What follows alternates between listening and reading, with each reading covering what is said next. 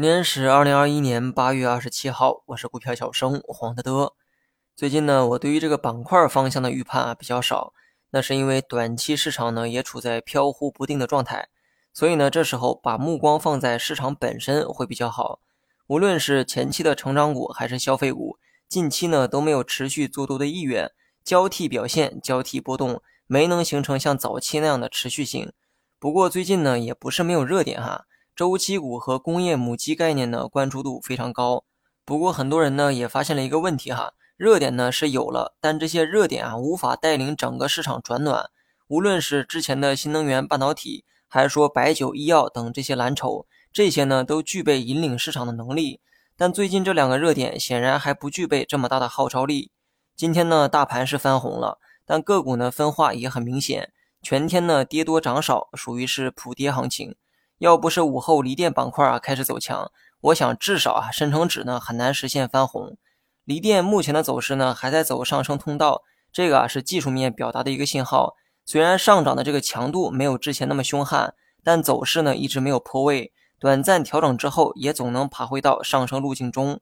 由于这个趋势还在，意味着短线呢也一直存在交易性的机会，但这些啊需要留给有经验的短线客。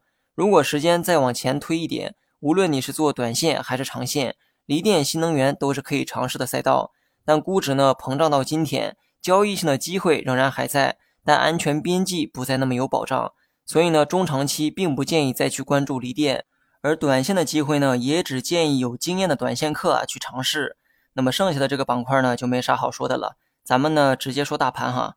我发现呢，又有很多人开始讲轻指数重个股这句话。我一直认为啊，这是听起来没啥毛病，但做起来呢很鸡肋的话。意思是说，请忽略指数的波动，市场呢依旧有机会和热点，把握住这些机会啊就可以。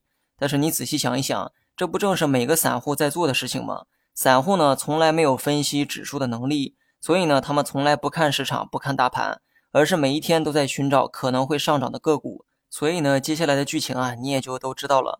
我呢改变不了所有人的想法，也教不会所有人。但我的建议啊，就一个，你至少可以把仓位给控制好。你可以用仓位给市场打一个分，目前的市场值多少分，就用多少仓位去玩。我认为呢，现在这个市场啊，最多呢给五分，所以呢，我认为不超过五成仓就是最好的做法。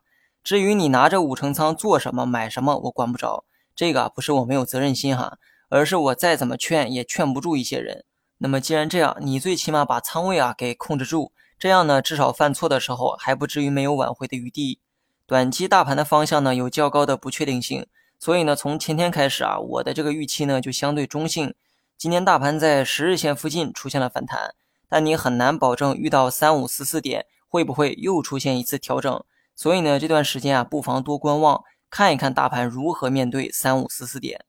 好了，以上是全部内容，下期同一时间再见。Mm-hmm.